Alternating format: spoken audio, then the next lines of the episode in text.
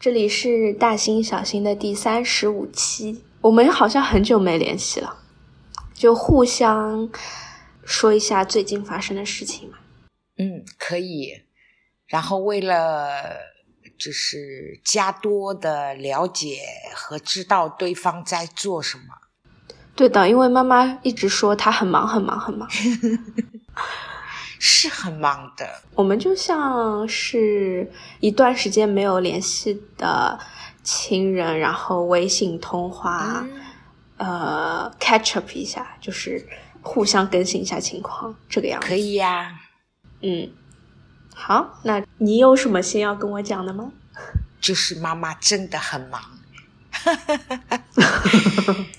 妈妈。本来这次打算回上海的话是待十几天的，然后由于有个朋友说他八号来武夷山，然后他是我这么多年来一直很支持我的一个客户，他打电话来的那一刻正好是我们刚从武夷山出发回上海，开了大概三百公里左右。那一刻，我们正好在充电，然后就没了方向，不知道该回武夷山还是继续去上海。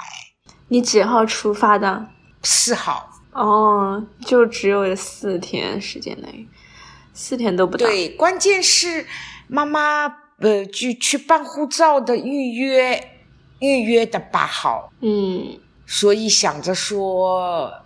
想想办法，到时候就在那纠结了一下。但是我就是不会跟朋友说我不在武夷山，因为现在今年出来旅游的人特别多，就是大家都三年了，就都没有好好的出来放松。就对于这么一个朋友，妈妈实在是说不出口，说我人没在武夷山。所以回到上海，就是想尽一切办法把主要的几件事情都办好了，一些其他的事就延后。然后在七号的凌晨五点赶到了武夷山，赶回来了。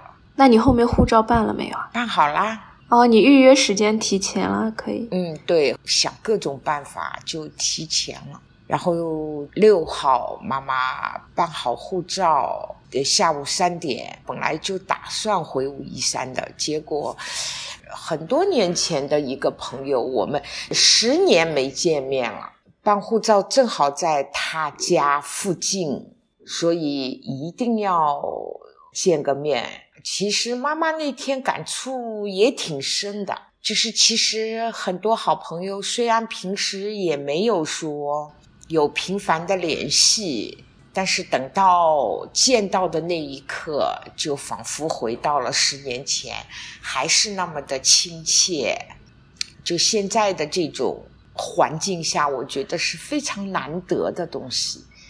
其实那天晚上都很开心，然后到快十点了，本来想着说，因为要赶回去的嘛，所以买了很多带回武夷山的东西。他们一定说让住一晚上再走，但是车上的这些东西不行，所以我们还是开夜车。到武夷山的时候就天刚蒙蒙亮，因为那几天武夷山一直在下雨嘛。就到武夷山的那一刻，那个大桥后面的那个山上云雾缭绕的，哦，那天的感觉特别好。我还拍了一段视频，就很感慨。就现在仿佛变得回上海就那个回武夷山就就很亲切，倒过来了，就武夷山更像是家，对，更亲切，就好喜欢这里的山山水水。嗯，那你就是回上海出了个差，对，然后很快的回武夷山了，对，嗯，对，然后朋友就来了，玩了几天。我主要很多年嘛，疫情三年之前就一直说要来，就一直没来。这一次就难得的机会嘛，我就不想说因为妈妈的原因，我觉得这样也挺好的。嗯，因为你把这个朋友放在很重要的位置，所以把自己的安排做了调整。嗯，那你们后面跟这个朋友见到你，他喜欢武夷山吗？喜欢啊，来武夷山的人大多都喜欢的。可现在来会不会游客很多？对，今年过年游客空前的多。我今年武夷山过年也不要门票，所以好像是总的客流量是破纪录的。嗯，但因为这种景点如果人多就很可怕，嗯，就要排队爬山，对对对排队下山，没有办法看到它原来最美的样子，对，看到的都是人。嗯因为有些人是没有办法嘛，他假期孩子的假期很多都要在一起，他只能是这个时间段。一般我就建议朋友都不要在节假日来，在平时，嗯，是的，特别是武夷山的雨季，这样的话会更漂亮。因为青山绿水啊，有水才有灵气。如果十天半个月不下雨的话，这个水位低的话就差好多。嗯客户送走以后，妈妈又开始忙土屋的装修。今天去申请了三百八电压的那个电，为了一劳永逸，之后就用电方便一点，然后就等着到时候他们现场来勘察什么的，等通知。昨天带了那个水电工去看了那些水道、化粪池，就怎么个排版，就洗手间这种排管子，这种就基础设施的一些东西，就都嗯都在忙这个。然后，因为妈妈这个是自己设计的嘛，所以一而再、再而三的频繁的改动原先的设想。嗯，就是，然后跟木工在协商怎么做，就是基本上现在都方案都已经定了，材料已经陆续陆续在购了。嗯，所以你这些都是要自己分别去联系的？对啊，都全部都是领要联系，先要和施工方沟通，水电、木工、贴瓷砖的、搞墙壁的，都分别跟他们沟通。因为房子的外面，我还想种一些爬藤的东西，然后怎么要就是去整体的协调。首先要弄屋顶。把原来的那个瓦片卸掉，然后重新排档子以后，要找十几个人来做两天，瓦片重新排过，然后中间做一个防潮，然后里面再用炭烧板给它封掉。现在房间里还有一个谷仓，就是几十年前农民放粮食的木头的谷仓。因为那个谷仓很大，根本就搬不出来，所以我今天联系了木工，先要让他帮把这个谷仓拆掉。就频繁的这些事情，就是反反复复的去弄好了推翻，觉得有更好的再推翻。因为我是自己弄的，没找设计，就跟妈妈装修家里一样的。但是这个房子土房子，我们没有经验的。我根本都觉得无从着手，我不知道该干嘛，然后一步一步了解，然后确认、了解、确认，就是基本上就是现在已经定下来了。嗯，下周就开始弄那个屋顶，弄屋顶弄好了以后就开始水电，先把茶室弄好。后面的房子慢慢弄，我也要根据我的体力，不能说房子弄好了人倒了那就不行了，对吧？嗯，那你茶室什么时候可以搞好呀？两个月吧，木工二十天，然后水电工大概是十天左右，然后泥水的话一个礼拜之后就是墙壁。然后再去哦，昨天还去订了玻璃，我买了不下十个装修墙壁的这种材料的样品啊，在那里选择，因为现在很多这种差差技风格我很喜欢，很难抉择，因为这个也喜欢，那个也喜欢。嗯，因为你可以完全自己做决定嘛，你只要按照你对。爱好的来，对。那这还感觉很爽。对，这就是最爽的，因为自己可以做主，我想要怎么样就怎么样，就是我想要用哪个就用哪个，然后用哪个效果好就把它变成我想要的样子。嗯，对，其实你这样很有主见，跟审美上很有自己想法的人，如果真的找了一个设计师，也不见得最终他会很满意，嗯，因为沟通的过程会磨损掉很多你本来的想法。对，还是自己弄，只不过就是会辛苦一点。前一阵子前一阵子下雨，房间里面漏水，哇！我我一下觉得哇，简直了！这房间我都把它录下来，然后等到装修好了以后，我把同时两张照片传给你，让你看一下。这可是天翻地覆的变化。哎呦，我很喜欢装修房子，特别喜欢，虽然很辛苦，嗯，但是我会好好的享受这一个装修的过程，看看它在我手上能变成什么样。嗯，那中间到时候哪个环节出了错，你应该会很 很生气吧？不生气，出错了就，因为我会自己时常去盯着的，一出错我就知道，知道了就会立刻改变方案，就是或者是效果不好啊怎么？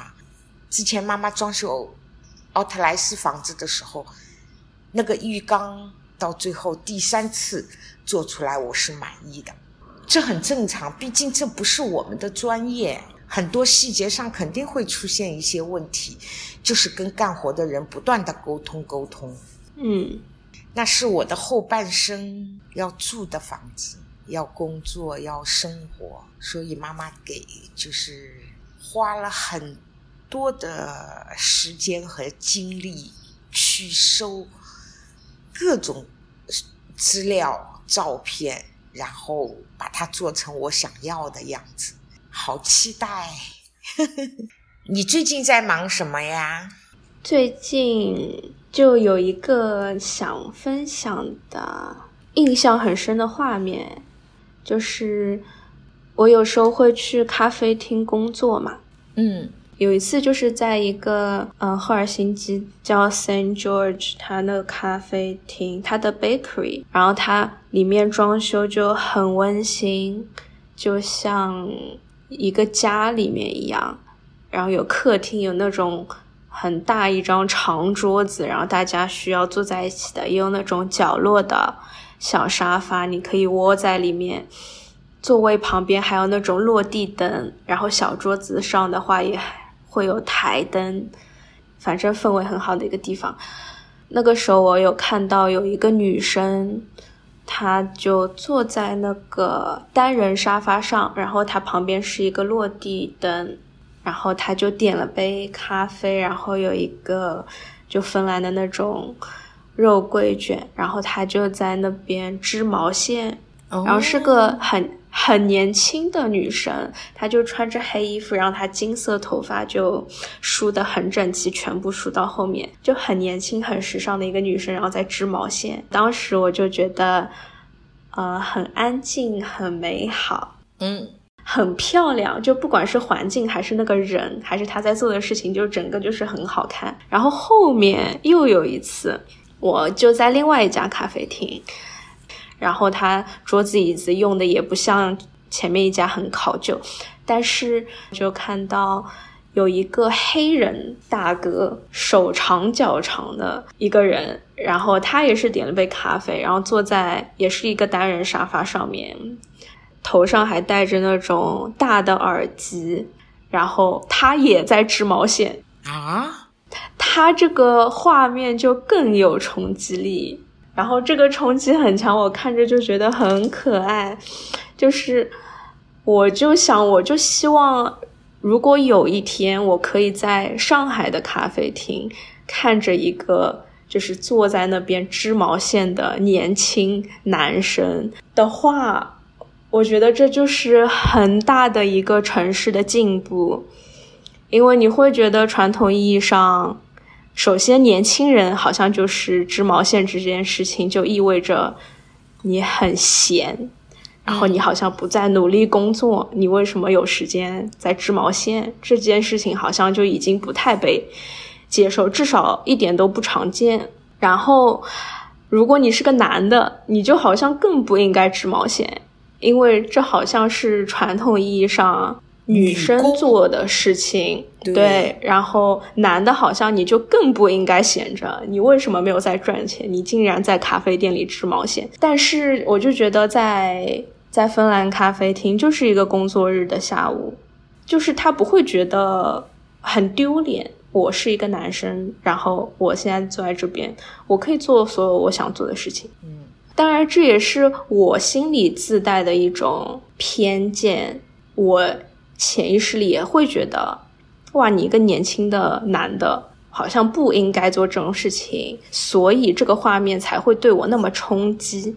嗯，但是我希望它发生，因为当我自己被自己冲击到之后，我才会更有意识到，哦，在这个地方，在这个社会上，它的包容性很强，强到说，我觉得。好像是不太被接受的，但在这边很普通的在发生。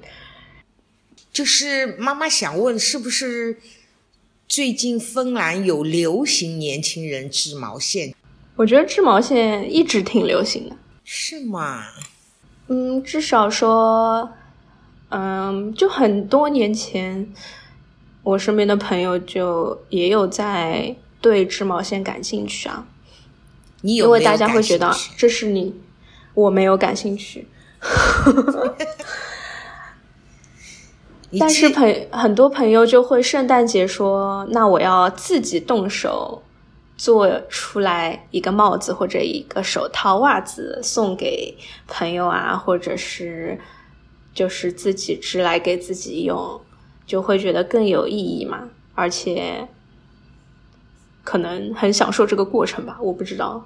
你既然在你的思维里面，你觉得这是女孩子该干的事，你倒也没有觉得说想要去试一试啊？没有耶，我也不知道为什么。我对很多事情都感兴趣，但是织毛线好像不是很感兴趣。嗯，因为我身边很近的几个朋友都有织，就挺多织的。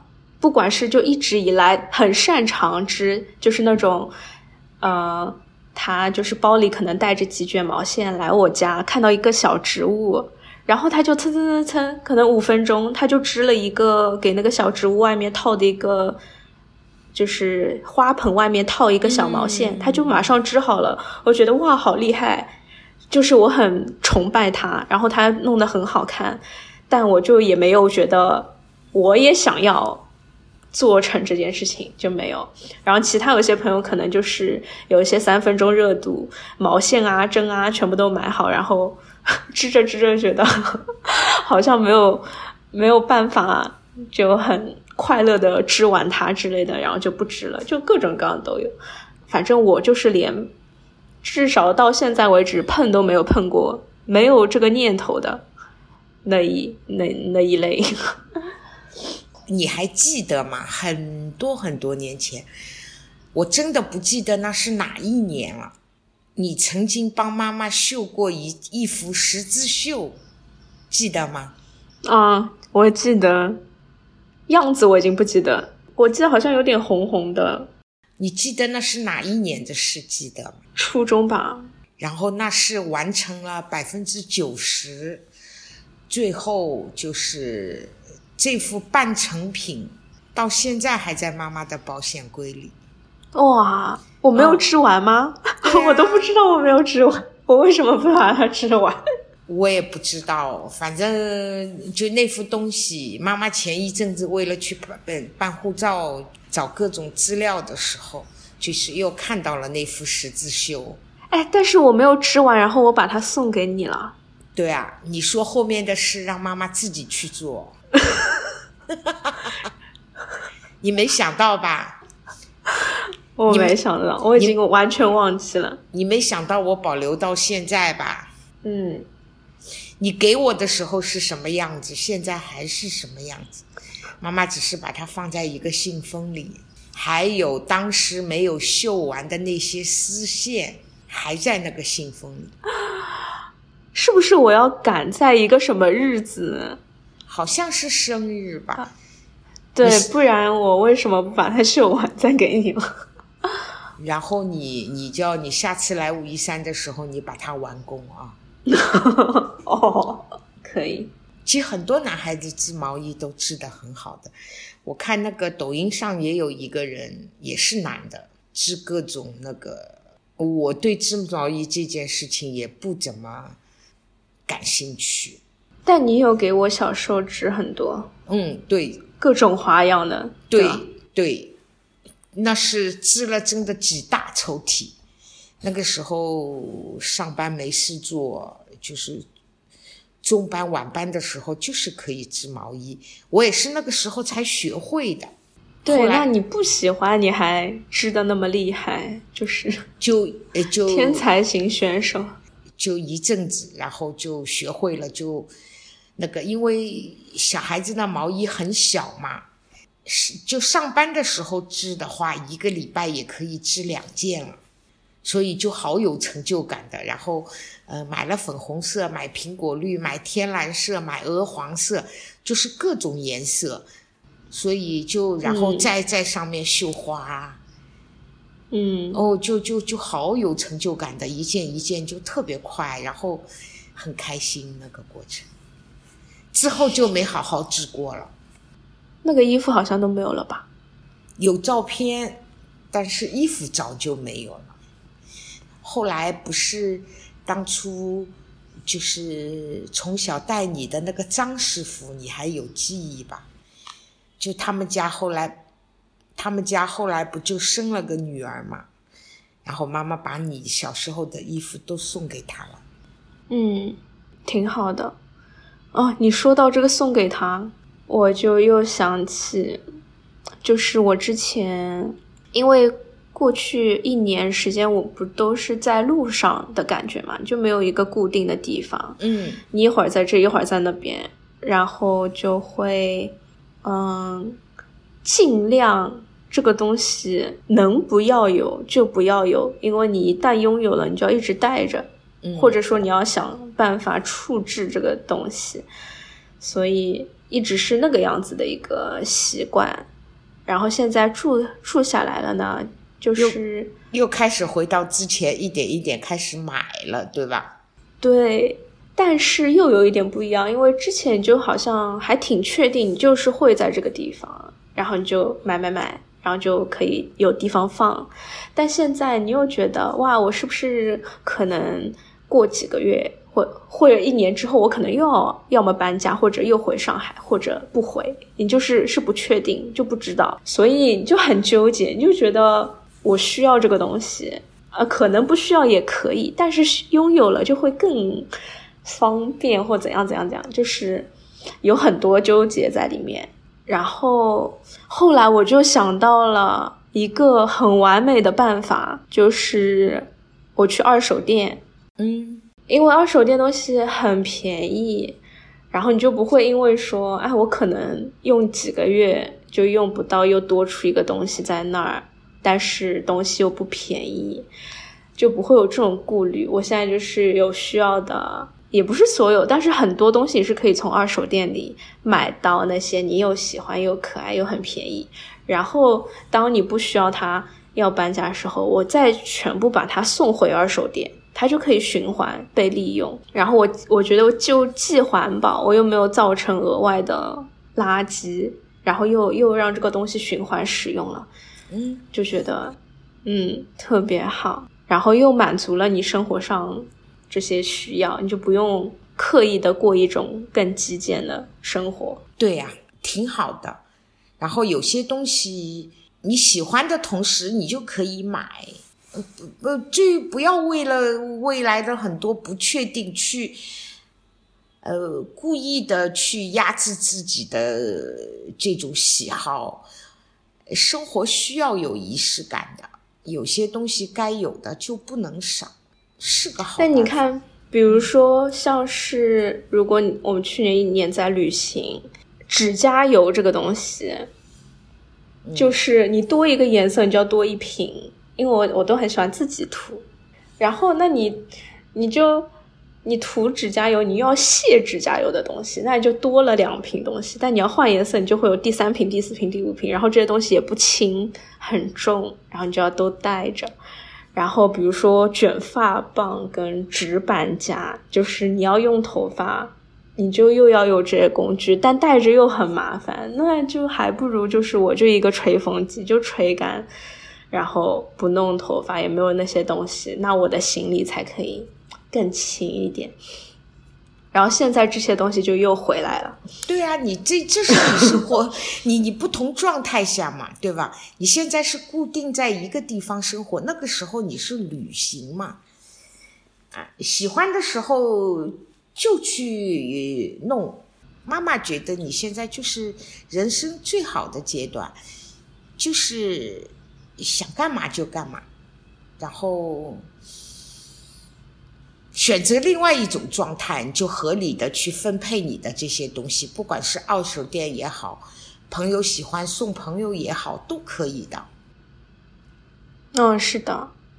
然后还有一个改变就是，大宝就送了一个超大的料理机，就是小美，就在我室。我生日的时候，这边没有小美，这边就是 一个这边欧洲的一个牌子吧。然后它就是你可以搞面团，就很大一个机器，然后又可以绞肉碎，然后切这种，反正就组合的一套东西。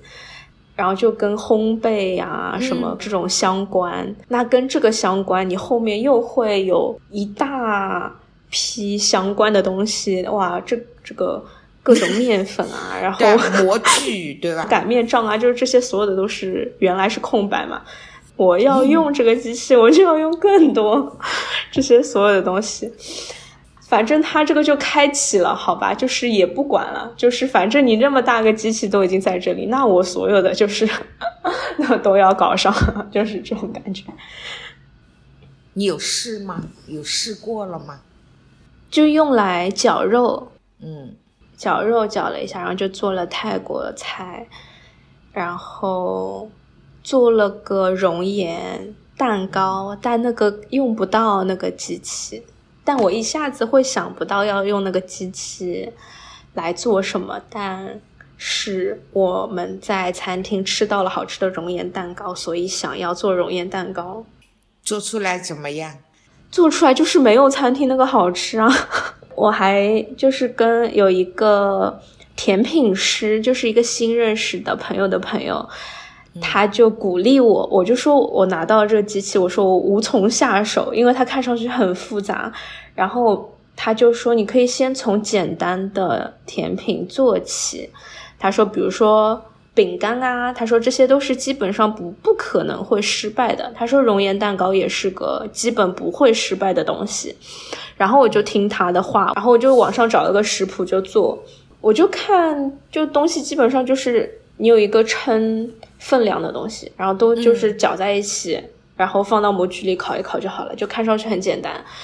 但是我没有那个很专业的模具嘛，我还没有去买那个时候，所以我就用一个可以进烤箱的杯子，嗯，然后呢，我又不想把那个熔岩蛋糕做的很大。我就想要小小的蛋糕，因为吃大你会很胖，你只能吃小小的一块是比较好。那我就放了我那个杯子的可能一半的量，就是那个蛋糕，就是叫什么那个混合的液体，然后送进烤箱烤。那视频里讲的是烤八到九分钟，因为你要保证中间还没有。烤熟，但四周烤熟了，这样才是熔岩蛋糕嘛？那我就烤八分钟看看，怎么上面还是没有接住，就有点就是说可以晃来晃去，然后九分钟还是这个样子，我就想怎么回事，然后我就想那就再烤时间长一点，九分半十分钟的样子，就是上面好像有一点接住了，那我拿出来，然后把它倒出来嘛，然后倒出来的时候就是底部是一个蛋糕的样子，但是最下面就。就破了，就是熔岩就流出来了，就不是我把它打开哇，它流出来，是我还没打开的时候，它就已经在下面都流出来了。是不是你烘焙的时间还不够啊？或者是温度不够，或者是时间不够？我觉得是我那个模具的问题，因为我后面就在看其他视频嘛，因为我那个是一个杯子，杯子是陶瓷的，陶瓷的它。壁就比较厚，它受热比较慢，再加上我那个杯壁是更高，我只放了一半，它最上面那层是最难受热受到的，所以就变成它会塌掉嘛。我看其他的，它就是很简单，一个不锈钢的铁环。那个环，如果你有那个环，它上下是通的，那它你四面均匀受热很均匀，那你这个熔岩蛋糕四周都会结住，那最中间就是熔岩，所以我就会想要去要一个这样子的环，我觉得可能就可以做到，就至少外观是很漂亮熔岩蛋糕，再配上冰淇淋跟坚果、葡萄干什么，就会好一点。嗯，你可以去买各种方的、圆的，各种每个买一个，你多了也没用嘛，对吧？就之后就是这个应该很多的外面，嗯，是很多的。然后有时有的时候你们做什么三文鱼沙拉的时候，它这个圆圆的一套，你就可以，就是不做蛋糕，做那个沙拉的时候，你也可以。在盘子上放这个圆的，然后把菜放进去，形状弄好了挤压以后，把这个圆的拿掉。那米其林餐厅做那个也不都是这样的吗？嗯，哇，那我还要去买很多镊子啊，装饰的香草啊，罗勒啊，对啊，罗勒就可以自己种啊。对，我已经种了。对，妈妈之后也会等后面弄好了以后。妈妈会种一些什么罗勒叶啊，然后那个薄荷叶啊这种，到时候可以做西餐、弄饮料都可以用的。对的，我昨天很开心。昨天说说到这个种，妈妈又想起来，昨天进去弄水电的时候，就商量水电这个水管怎么走。然后电怎么解决？然后就是因为妈妈用电很多嘛，到时候会说她原来的电量够不够。然后为了安全起见，还建议我去申请了一个三百八十伏的那个工业用电。然后在那里说种菜，因为我前一阵子赶集的时候，我就买了锄头。然后就种菜的各种农具嘛，我放在房间里。昨天房东过来的时候就看见了，嗯，他他说你你买的，我说对呀。然后他就说你想种菜吗？我说对啊。我说我要你这个房子，就想完成我想要的那种生活中可以种菜养鸡什么什么。然后他跟我说。等你弄好搬进来的时候，他说：“我那边给你两块地，你去多种一点。”他说：“既然那么喜欢，就多种一点。”他说：“我那边有地，给你两块一个。”我说：“真的吗？”他说：“对。”但是我说：“我不会种哎，只是爱好。”他说：“让他老婆教我。”他说：“他也会种，你跟他学。”他说：“他老婆跟我说，马上春天了，武夷山各种野菜特别多。他说你有你有空就进来，我带你去采野菜。”嗯，所以妈妈想想之后的生活会越来越丰富的。所以现在目前很累很忙，但是心情就很好。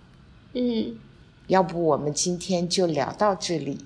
嗯，可以呀。好，拜拜。嗯。